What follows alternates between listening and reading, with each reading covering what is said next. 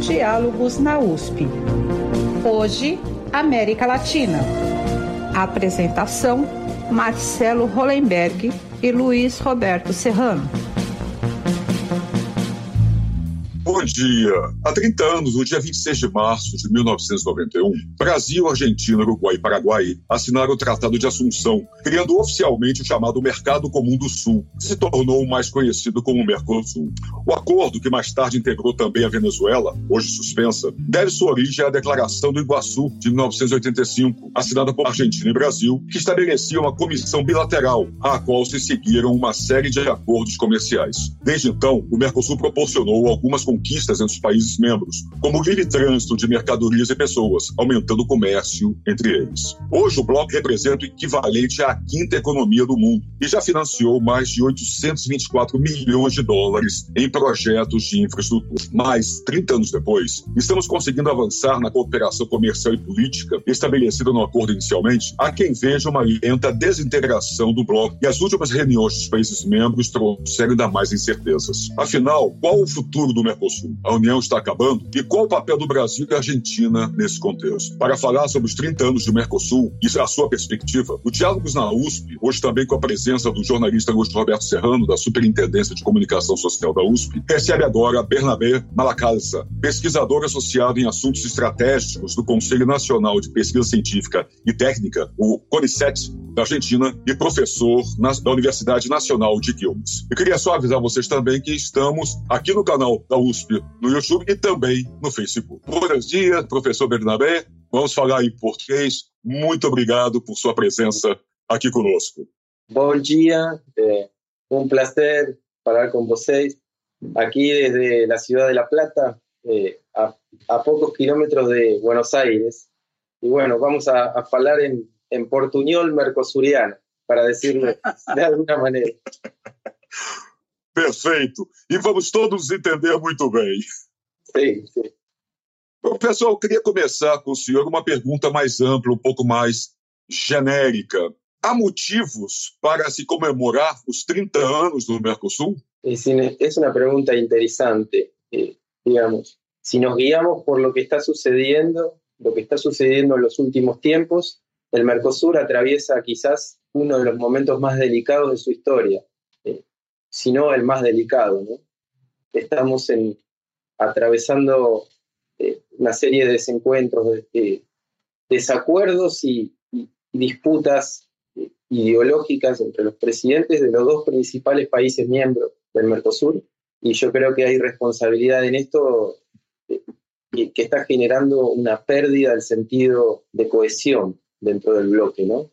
Eh, y estamos observando unas lógicas que atentan, lógicas unilaterales, ¿sí? que, que van atentando, van mermando el grado de cohesión del bloque y lo van poniendo, digamos, en una situación de crisis, ¿no? que algunos hablan de desintegración, ¿no? Pero bueno, motivos siempre hay y porque es un acuerdo que, que surgió, usted mencionaba muy bien el Tratado de Asunción, pero las bases se asentaron tiempo antes, en 1985, con la declaración de Foz de Iguazú. Por eso hay que tener en cuenta esto, ¿no? que, que esas bases surgieron de un acuerdo estratégico entre Argentina y Brasil. No se puede entender hoy al Mercosur simplemente como un mercado. El Mercosur es fruto de una sociedad, de una amistad entre Argentina y Brasil, y esta amistad se sentó sobre la base de la confianza mutua, sobre la autonomía de la región frente a las negociaciones con otros actores, la defensa de la autonomía y una posición de independencia frente a, la disputa entre los grandes poderes en la Guerra Fría. ¿no? En ese contexto es que surge el Mercosur y recordar que, bueno, que había hipótesis de conflicto, rivalidades entre Argentina y Brasil y que las tres primeras fotos que dieron inicio al Mercosur, que fueron entre los presidentes o que sentaron, mejor dicho, las bases para el Mercosur, que fueron entre el presidente Sarney y Alfonsín, tuvieron que ver con la apertura en la política nuclear, la visita de Sarney a, la planta de enriquecimiento de uranio en Picarayú, en Argentina, la visita de Alfonsín a eh, Brasil también, haciendo también una inspección sobre el plan nuclear de Brasil, y finalmente una tercera, que es la inauguración del puente de la fraternidad en que une a Puerto Iguazú con Foz de Iguazú y que da, fíjense, esos tres gestos, esas tres fotos, nos dan una pauta, una señal de cuál era el sentido del Mercosur. Uno, digamos, terminar con la desconfianza. Dos, ganar en peso de autonomía tecnológica, es decir, pensar en programas de cooperación nuclear conjuntos.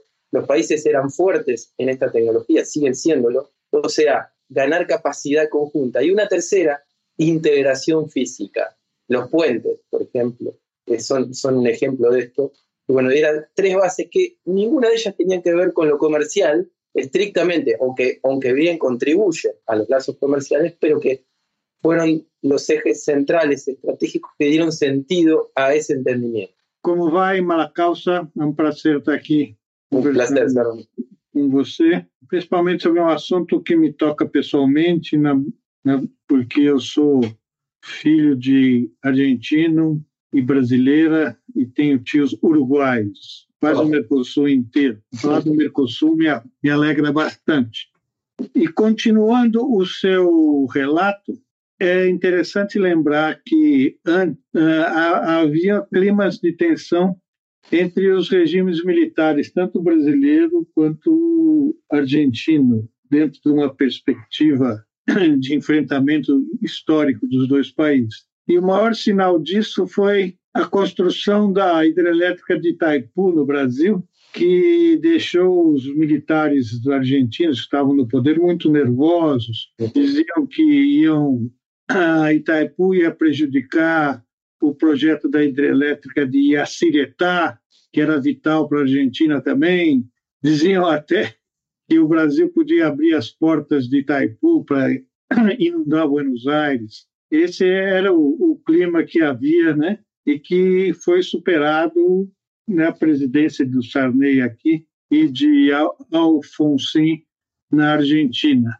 Eu creio que também estava assim é, numa época de, de muita discussão de formação de blocos econômicos pelo mundo afora.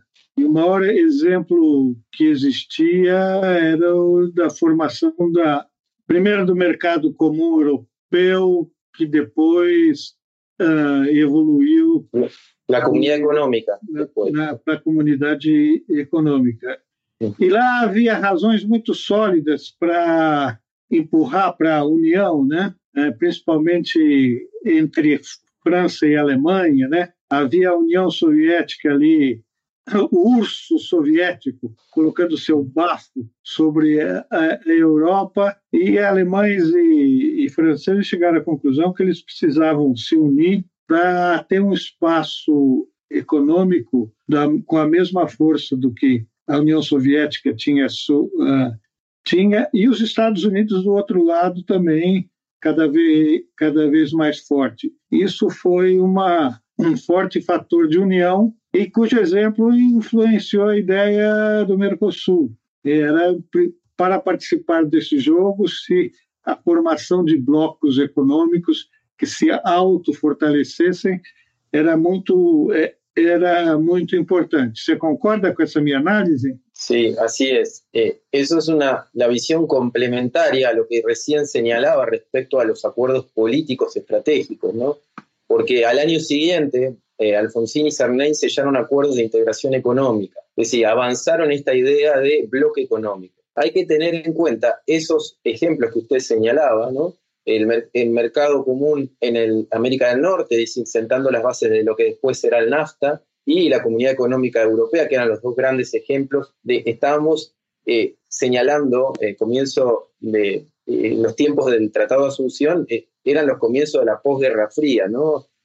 Había una mirada, digamos, optimista sobre la globalización, los empleamientos entre regiones para enfrentar estos desafíos de la globalización, Estados Unidos en su momento de ascenso como la única gran potencia después de la Guerra Fría, pero antes de este, de este, de este periodo es donde se están sentando las bases de, los, de los, acuerdos económicos, como recién señalaba entre Alfonsín y Sarney, es decir, todavía en, en plena etapa de Guerra Fría. La idea que en términos económicos predominante era la idea de un despegue productivo conjunto o centrípeto entre los dos países sumando, bueno, acá a las economías más pequeñas, Uruguay y Paraguay. Pero era la idea que, estaba en el fondo, tenía que ver con, con el contexto en el que eh, estos países estaban. Si estamos hablando de la década del 80, la crisis de la deuda,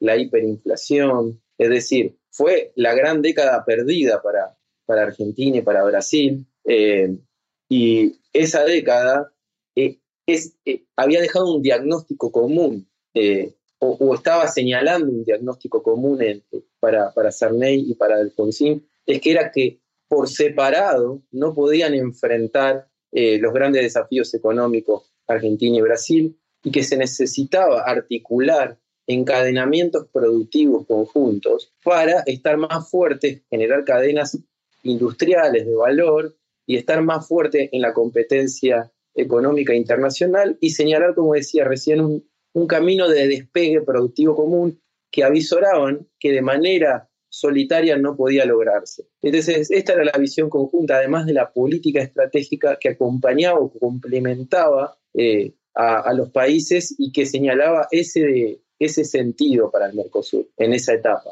bueno, después sí, eh, después el acuerdo, eh, el Tratado de Asunción, ya en épocas de Menem Color, digamos, señalaba ese camino, pero en otro contexto ya era otro el contexto. Es decir, los acuerdos de libre comercio, como recién señalaba, la, posguerra fría, esa visión optimista de la globalización y la necesidad de concretar acuerdos centrados principalmente en el libre, eh, en el libre cambio, con el destino este de la unión aduanera que se fijaba eh, como, como horizonte. Eu queria passar por um outro aspecto, ou ainda nesse mesmo, na verdade, mas quer dizer, falamos no contexto de Guerra Fria, de pós-Guerra Fria, de embate comercial. Mas hoje nós temos um outro embate comercial muito forte, que é entre Estados Unidos e China. Como esse embate comercial influencia o Mercosul e os países do Mercosul?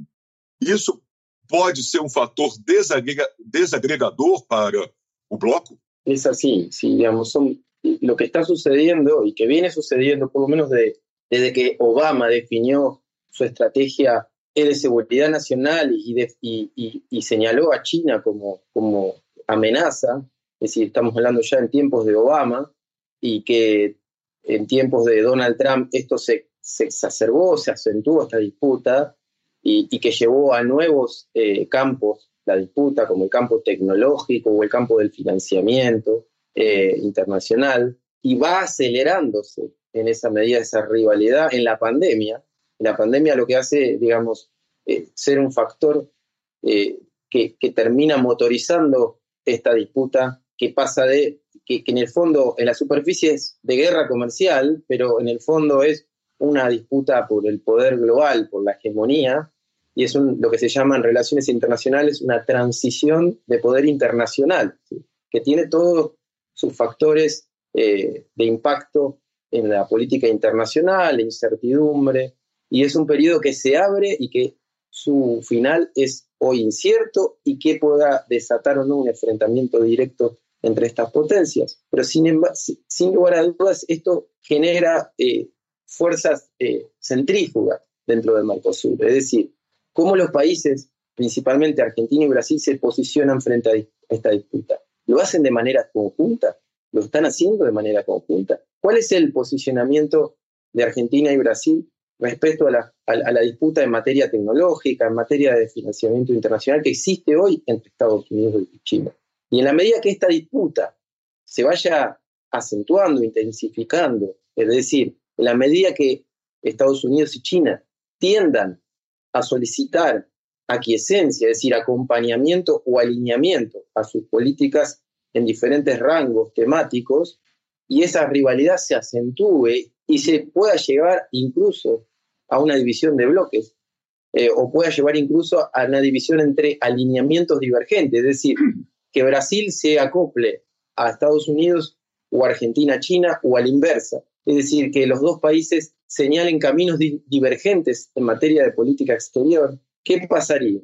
¿Tendría razón de ser el Mercosur? Bueno, estas son preguntas que hoy eh, estamos en un contexto, como decía, de transición y que son necesarias hacérselas en el sentido de definir cuál va a ser la estrategia del Mercosur en este sentido respecto a la disputa de Estados Unidos y China. Uh, voltando um pouco atrás, a, a criação e formação e crescimento do Mercosul provocou grande entusiasmo dos dois lados, mas principalmente no Brasil. Eu me lembro que o estado do Rio Grande do Sul, fronteira com o Uruguai e com a Argentina, uh, trabalhou no sentido de sediar projetos industriais para estar geograficamente com vantagem dentro do mapa do Mercosul. A, indústria automobilística, tanto a Ford como a General Motors, planejaram fazer fábricas no, no, Rio Grande do Sul para aproveitar a proximidade do mercado e, e estabelecer um, um, um, belo elo com a Argentina. Depois a Ford acabou não se instalando lá no Rio Grande do Sul por problemas locais, ah, mudou para a Bahia. É, o fato é que, do ponto de vista do Brasil, do Brasil, a Argentina se tornou o principal mercado de, de, de exportação num determinado momento. Para a indústria automobilística, desenhou-se ali uma integração de fabricação de produtos num país e no outro, é. vendendo no outro, etc. Ou seja, havia a, a integração e, e, e ia bem. Mas eu tenho a impressão que depois houve uma aproximação maior quando havia maior identidade ideológica e política no, no, no, entre governos. O governo Lula aqui do, do, do, Brasil e o governo, agora vou esquecer o nome dele, mas na, na Argentina. Kirchner, desculpe, é, às vezes a gente esquece. Então, a, havia uh, essa perspectiva de um crescimento, de um fortalecimento do Mercosul internamente, nas, no seu jogo de trocas comerciais, o que era bom para todo mundo, e externamente também, certo? Mas na medida em que houve variações de governo, e hoje no Brasil, hoje na Argentina você tem um governo mais nacionalista, mais de, que defende mais a indústria a, a, a Argentina, e no Brasil o governo uh, que se apresenta como liberal e que, na verdade, é mais desastroso do que liberal, do meu ponto de vista, essa, esse potencial de separação cresceu e cresceu e tende a aumentar ainda, agravado por essa disputa internacional entre China e Estados Unidos que você colocou. É mais ou menos por aí que a coisa se deu? Bueno, ahí usted señaló dos dimensiones, ¿no? De de la relación entre Argentina y Brasil, la político-ideológica por un lado y la económico-comercial por el otro. Hay que estar observando estas dos dimensiones y en ese sentido lo que observamos en la dimensión económico-comercial, como, como decía, decir, el, acuerdo del Mercosur en los 90 tiene como base este, estas cuestiones que son centrales, los encadenamientos productivos regionales o las cadenas regionales de valor motorizada por las empresas, empresas que se instalan, argentinas que se instalan en Brasil y empresas de Brasil que se instalan en Argentina. Y el ejemplo emblemático es la industria automotriz, ¿no? que digamos es la que señala ese camino de integración comercial y económico-comercial. Lo que hay ahí es una economía política en favor de la integración, es decir, hay grupos eh, dentro de los dos países que ganan con el proceso de integración. Y son los grupos principalmente las empresas y del sector industrial, y que ganan con el comercio con Argentina y que ganan con el comercio con Brasil. Y es decir, se da una interdependencia económica que sostiene sobre la base del el aumento, el incremento de los contactos mutuos, eh, de, de las vinculaciones transnacionales, va dando sostén, densidad a ese bloque. Ahora bien, ¿Qué sucede a partir de 2011 por lo menos? Es decir, es un proceso, como todo proceso, no tienen un punto de inflexión, sino que se van dando de manera gradual, pero 2011 va señalando a partir de esa fecha una menor densidad del comercio intrarregional. ¿sí? Hay fuerzas centrífugas. Y acá hay que observar la dinámica que se da a partir del ascenso de China. Es decir, China empieza a demandar, no es que empiece, sino que eh, intensifica su demanda de commodities, de eh, productos primarios, y Argentina y Brasil pasan a tener una relación estrecha, de, manera dependiente de las compras chinas, y el sector agroindustrial se fortalece en esto y en ambos países, y China incluso llega a desplazar de convertirse en primer eh, socio comercial de ambos países. Y hoy la densidad del comercio intrarregional es la menor en la historia del Mercosur. Y tenemos Brasil que, comer, que tiene más comercio, por ejemplo, con Holanda que con Argentina, para dar un ejemplo. Es un país pequeño de Europa con el que Brasil exporta, al que Brasil exporta más que a Argentina. Si bien en los últimos meses en pandemia ha crecido el comercio bilateral, esto hay que decirlo, entre Argentina y Brasil, estamos en, viendo toda la película, no una foto, estamos en un momento de menor densidad del comercio intrabloque en la historia.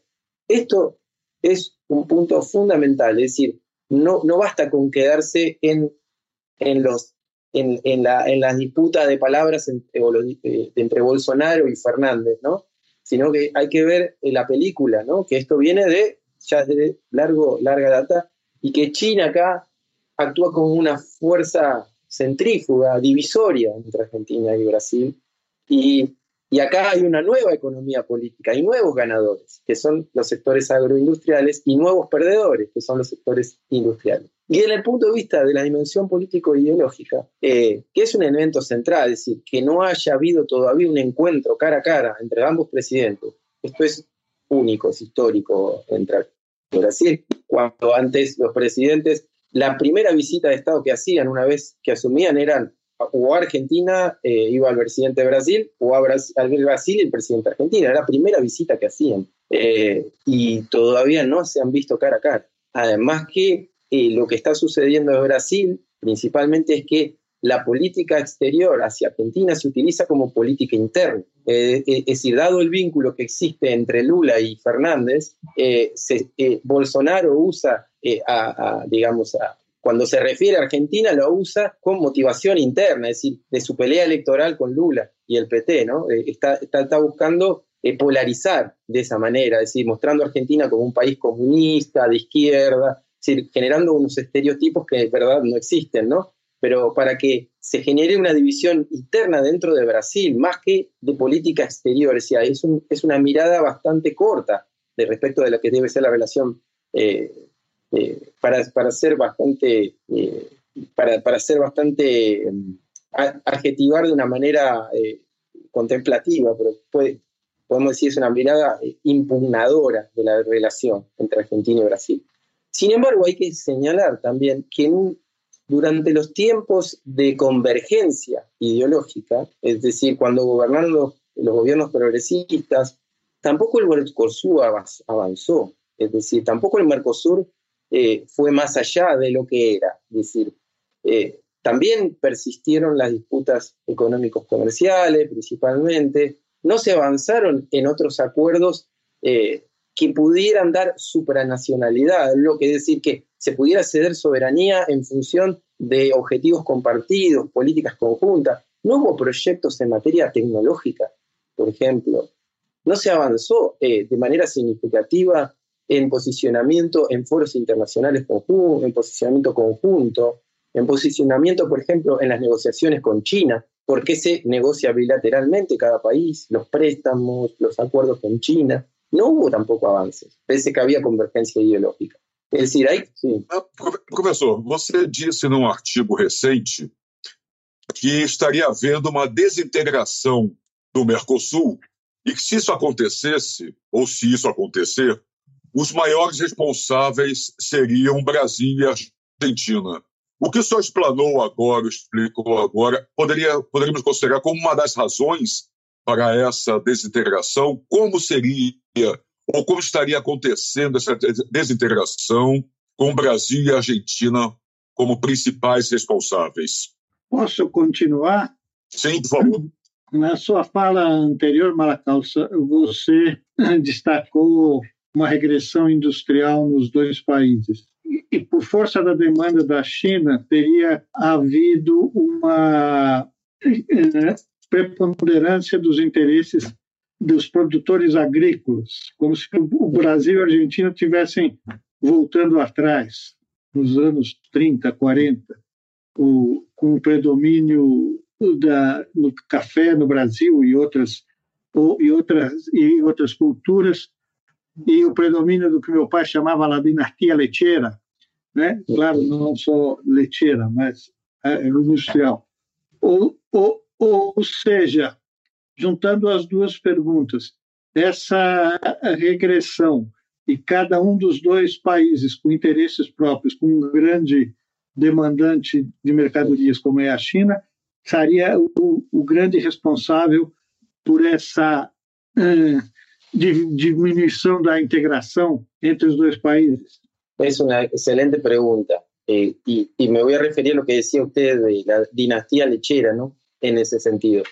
A ver, acá tenemos, como decíamos recién, ganadores del proceso. En la economía política, claramente los sectores de agronegocio, agribusiness, eh, agroindustrial, eh, que son ganadores de esta del proceso de, digamos, de, mayor dependencia con respecto a, a, China, pero que sin embargo no, este empresariado no, no ha tendido vínculos entre sí dentro de la región. Es decir, pero tampoco los, los gobiernos han buscado complementariedades en la definición de los modelos de desarrollo. Acá lo que está en juego, más allá del factor centrífugo que es China, es la ausencia de definición de un modelo de desarrollo, o como decíamos recién, una narrativa de despegue productivo centrípeto que una a Brasil y Argentina. Que sean los sectores agroindustriales los ganadores no quiere decir que no haya oportunidad para pensar esta narrativa. Mismo Argentina y Brasil pueden tejer encadenamientos productivos regionales en materia de agroindustria, porque hay, acá hay que señalar que la agroindustria, se habla de primarización del bloque, pero también la, la agroindustria es capitalizadora de innovación tecnológica. Por ejemplo, lo que tiene que ver con la biotecnología. ¿Se podrían pensar proyectos tecnológicos conjuntos en materia agroindustrial? ¿Se podría pensar en la diversificación productiva teniendo a los agronegocios como eje? ¿Podría pensarse una inserción a la globalización económica y hoy una globalización, hay que decirlo, también eh, en jaque por el acortamiento y la, relocalización de las cadenas globales de valores? Y no estamos en un momento de, de auge del libre comercio, sino más bien de proteccionismo. Y podrían estos países, podrían Argentina y Brasil pensar una inserción de sus cadenas de agronegocios en esa globalización hackeada, una inserción que pueda eh, hacerse de manera conjunta, de manera gradual, eh, favoreciendo la autonomía de, la, de esas cadenas, protegiéndolas también cuando sea necesario, de esas cadenas regionales. Es decir, que sean los agronegocios no quiere decir que no exista oportunidad para pensar un despegue productivo, porque también puede, pueden pensarse desde ahí el despegue productivo. Lo ideal que sería pensar en un despegue productivo con diversificación, es decir, donde, donde haya varios sectores ganadores, no solo un sector, donde se integre a, a, los, actores industriales también en este, en este entramado. Eso desde el punto de vista del despegue productivo que hace falta esa narrativa y que no estuvo, no estuvo, no está hoy en estos gobiernos que no se entienden y tampoco en los anteriores, cuando hubo convergencia. Y si pensamos en términos de la responsabilidad, ¿por qué la responsabilidad política de Argentina y Brasil, que son los países que dieron forma al acuerdo? Es decir, que las bases de la sociedad surgieron a partir del entendimiento entre los presidentes y observamos que la diplomacia presidencial no es un dato menor en la relación entre Argentina y Brasil, sino que más bien es un dato que termina eh, siendo decisivo. Es decir, son los presidentes, la, buena relación entre los presidentes las que establecieron las bases del Mercosur y es la mala relación de los presidentes la que puede llevar a la destrucción del Mercosur. Es una pregunta. Desintegrarse totalmente es una destrucción, pero también puede haber un proceso gradual de desintegración, es decir, la pérdida de cohesión puede llevar a una muerte lenta del Mercosur. Y podemos estar en estas puertas de una muerte lenta del Mercosur y, y lo que está sucediendo en materia de negociaciones comerciales con Uruguay, Brasil, la búsqueda de atajos para negociar por sí solos acuerdos, es no más un síntoma de algo más profundo. Essa morte lenta, professor, e o senhor, podemos acreditá-la também ao crescimento, como o senhor mencionou nesse mesmo artigo que eu mencionei agora há pouco, ao crescimento ano dos chamados mercocéticos ou merco-obstaculizadores, quer dizer, que sempre dividendos eleitorais e questões geopolíticas, eles têm desdenhado da integração. Podemos acreditar também essa morte lenta a esse fator? Bueno, ahí es el artículo que usted menciona que, que escribimos conjuntamente con Juan Gabriel, el profesor Juan Gabriel Tocatian. Nosotros señalamos ahí que, que, digamos, como si en esto, estos grupos que existen dentro de nuestros países y los mercos, por un lado los mercos comprometidos, los mercos pragmáticos, los que se comprometen con el Mercosur y por otro lado los que impugnan al Mercosur, los que son escépticos del Mercosur. Hoy están ganando estos últimos, digamos, están y, se están hallando las bases de los mercos comprometidos y se empieza a cuestionar el valor, para qué es necesario. Uno lee en las redes sociales eh, todo el tiempo gente que dice el Mercosur no sirvió para nada, para qué eh, en tantos años solo, desde el lado argentino dice solo ganó Brasil, desde el lado de Brasil, como si fuera un partido de, fútbol, ¿no? Es decir, que, que, se, que se vuelve a revivir y, decir, bueno, ¿quién ganó? Solo Brasil, solo Argentina. Bueno, este tipo de cuestiones pueden llevar a, a generar movimientos anti-Mercosur a intensificarlo aún más de lo que existen y, bueno, simplemente sepultar la razón de ser del bloque. Hay que tener en cuenta que esto está pasando también en Europa. hay, nosotros señalamos en este artículo eh, una referencia a Andrew Morassi, que es un internacionalista estudia los procesos de integración, y él señala que aún si Europa, eh, Europa puede terminar con, con la eurozona, ¿sí? Y esto puede no desembocar en el fin de la Unión Europea. ¿Qué quiere decir? Que las condiciones económicas son necesarias, pero no pueden ser, pueden que no sean decisivas en la ruptura de un acuerdo. Es decir, puede que la Unión Europea continúe pese a que se rompa la eurozona. Es decir, las condiciones económicas no son decisivas. Esto es lo que se señala eh, Andrew Morassi. En, el Mercosur se puede decir lo mismo, es decir, se puede decir que la menor densidad de vínculo económico comercial no va a ser decisivo para la ruptura del bloque, pero lo que señala eh, eh es que si bien no son decisivas, eh, la menor, la reducción de los vínculos económicos pueden generar, pueden ser impulsores de movimientos anti, anti-región. Es decir, en medida que se van se van eh, desarticulando las bases económicas de los acuerdos, van creciendo los movimientos anti-Mercosur. Es decir, todo esto que está sucediendo en materia económica o comercial es el prólogo, es una pregunta, es el prólogo del crecimiento aún mayor de los mercoescépticos, los mercoimpugnadores, cuando aún tenemos en cuenta que hay mercoimpugnadores en uno de los gobiernos del Mercosur o en dos gobiernos del Mercosur. O sea, y esto, en la medida que vaya creciendo, va, sí, acercándonos, o, por lo menos pensar que estamos a portas de esta desintegração.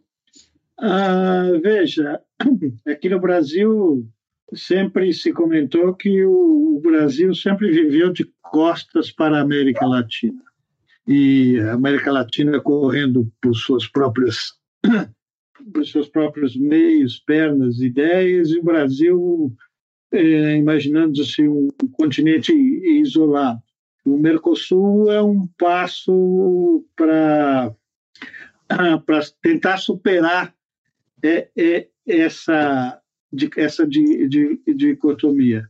Ah, o, dizer, o Mercosul se deu bem no começo, e depois se desenvolveu, embora não num bom nível comercial, mas num bom nível de juntamento de países, quando governos de esquerda tiveram no, no Brasil, na Argentina, Uh, houve depois as complicações de até por essas identidades de esquerda de tentar trazer a Venezuela para dentro do Mercosul, rompendo as características do bloco, etc. Então, uh, eu tenho a impressão que não tem um elemento de pressão externo como ainda mantém a Europa unida, né?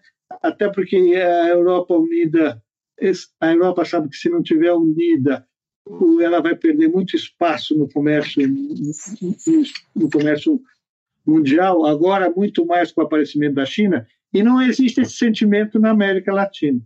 A América, Latina, a América do Sul, no caso, sempre foi muito o cada país para sua uh, para o seu interesse e o Mercosul parece que não conseguiu não conseguiu superar totalmente essa independência de cada um e o excesso de independência de cada um de parceiros externos. Né? É, então, isso tudo facilitaria, junto com os, com, com os céticos, uh, que se o, o Mercosul tendesse, a, pelo menos, a se paralisar, se não a acabar. Es interesante lo que observa. Yo diría, Serrano, que hay que, hay que esta crisis del Mercosur en el contexto de la crisis también de, de los regionalismos ¿no? dentro de Sudamérica. ¿no? no hay que olvidar que venimos del desmantelamiento de la UNASUR, eh, por ejemplo, ¿no? Eh, que no es solamente el Mercosur el que está estancado, que está en crisis, sino que hay una crisis en general en la región. Estamos asistiendo a un declive eh, de las capacidades, a un deterioro económico eh, social de la región en un contexto de una pandemia. Es decir, las condiciones de, esa aceleración económica, de merma de los encadenamientos productivos, de falta de integración física, vienen desde antes y la pandemia acentúa aún más esto porque durante la pandemia ni siquiera ha habido acuerdos para coordinar una respuesta conjunta, para la compra de vacunas, para la, eh, digamos, para la gobernanza frente a la pandemia. No ha habido algo para rescatar. Y esto no solo en el Mercosur, sino en, eh, en Alianza del Pacífico, eh, en la Comunidad Andina de Naciones, es decir, todos los procesos subregionales que están en Sudamérica. Es decir, estamos en una región en declive, estamos en, en una crisis de los regionalismos eh, muy fuerte y el Mercosur está en ese contexto, eh, en, digamos, en un momento muy delicado. Entonces, hay que observar esto, es decir, hay que tener en cuenta que esta declinación es pronunciada, la región está fuera de la discusión de la cuarta revolución industrial. Hoy, hoy no tenemos empresas multinacionales como había décadas atrás, eh, como las tenía Brasil, por ejemplo, con vínculos en diferentes geografías, eh, casas matrices y, sucursales en diferentes eh, geografías. No tenemos los países, las multilatinas, las que llamaban las multilatinas, para la cuarta revolución industrial, es decir, para la tecnología digital, la inteligencia artificial. No estamos jugando esa partida. Entonces, es una región que está en declinación, pero también es una región que no tiene perspectivas de futuro, es decir, que no se pregunta y no responde con construcción de capacidades frente a lo que se viene. Estamos observando todos estos fenómenos desde afuera y, y lo que es peor, desde una situación de dependencia. Eh, y esto obviamente que agrava las condiciones sobre las que se asientan los acuerdos regionales.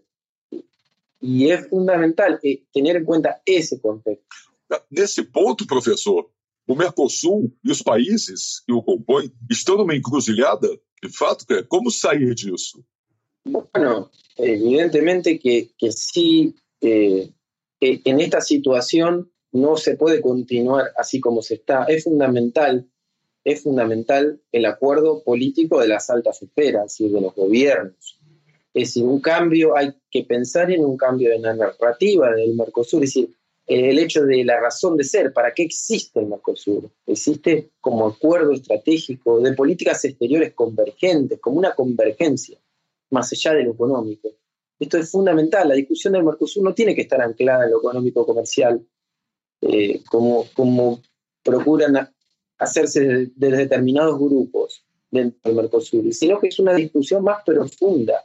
Y esa discusión hay que darla, hay que volver a las bases del Mercosur, a la declaración de Foz de Iguazú, eh, fundamentalmente donde se señala ahí de manera textual el interés por la paz, la seguridad y el desarrollo.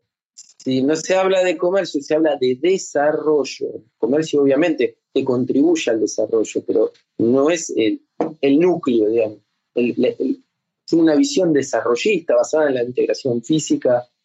Ahora, esa hay que reactualizarla, hay que pensar en las cuestiones ambientales, hay que pensar en las cuestiones de la tecnología digital, es los nuevos desafíos que tenemos por delante y reactualizar esa narrativa. Y, y además de esto, yo diría que no tiene que estar concentrado esa tarea únicamente o pensada o depositar todas las esperanzas en los gobiernos.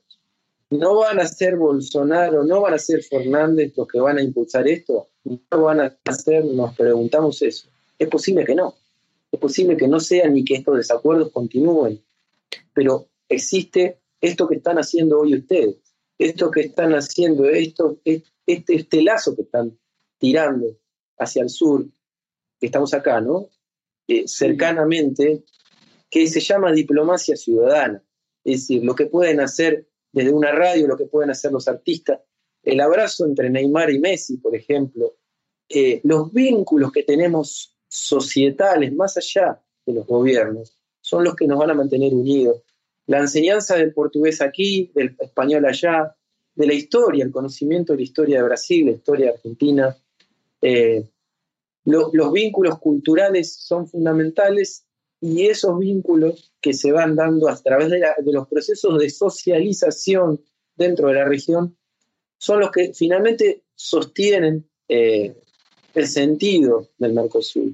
Es decir, si bien estamos en un momento, un momento que es delicado y que hoy las esperanzas de que los gobiernos, los presidentes entiendan cada día son menores, también tenemos que pensar que la diplomacia ciudadana eh, va a ser la que definitivamente pueda reorientar o por lo menos dar las pistas, las señales para hacia dónde se salir. Serrano, estamos chegando a, quase ao final do programa. Você quer fazer mais uma pergunta? Temos tempo ainda.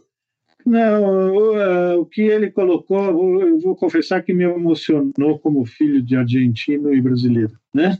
Eu tenho, especialmente quando era, quando eu era jovem, meu pai era radioamador e tinha muitos amigos radioamadores que eram oficiais de oficiais de, de rádio dos navios da Flota Mercante del Estado. Então, uh, frequentavam muito a minha casa uh, os oficiais de rádio da, de, de dois navios em especial, o Rio, Rio Jacal e Rio Lujan. E, e, era um momento muito rico das duas indústrias. A indústria brasileira estava começando a, a, a, a construir a, a, indústria, a indústria automobilística brasileira estava nascendo, a Argentina também. Então a gente ficava lá, eu com eles, disputando quais eram os carros que estavam sendo mais bem feitos aqui no Brasil, ou Ford Falcon na Argentina. Ford Falcon que é de triste memória, aliás, porque era uhum. o que equipava as forças de repressão uh, uh, na Argentina. Então era um momento de, de, de uma disputa de uma disputa irmanada, era uma disputa pelo uh, pelo bem pelo bem do, dos dois países. Era um momento em que uh, o, o, o, governo que sucedeu, o primeiro governo se, uh, que sucedeu ao, ao, ao, ao do peronismo, eleito em 58, uh, era um governo desenvolvimentista também, acabou sendo derrubado. E aqui e se identificava muito com a política de Juscelino Kubitschek também. Enfim, uhum. eram momentos que poderiam renascer entre o, o, os dois países. Bom, acabei fazendo uma profissão de fé, não uma pergunta, Eu, só para terminar com uma pergunta, você é especialista também em tecnologia e inovação.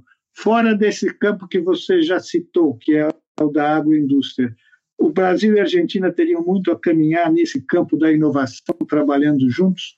Claro que sí, son líderes en materia de biotecnología, es decir, eh, Brasil tiene toda una historia en biotecnología, cómo el cerrado brasileño se reconvirtió para la producción a partir de Embrapa y del aporte que tuvo en la Embrapa ahí en materia de, de biotecnología. Están produciendo vacunas, ambos países tienen capacidades, tienen científicos, tienen laboratorios, están produciendo vacunas. ¿Por qué no la hacen de manera conjunta?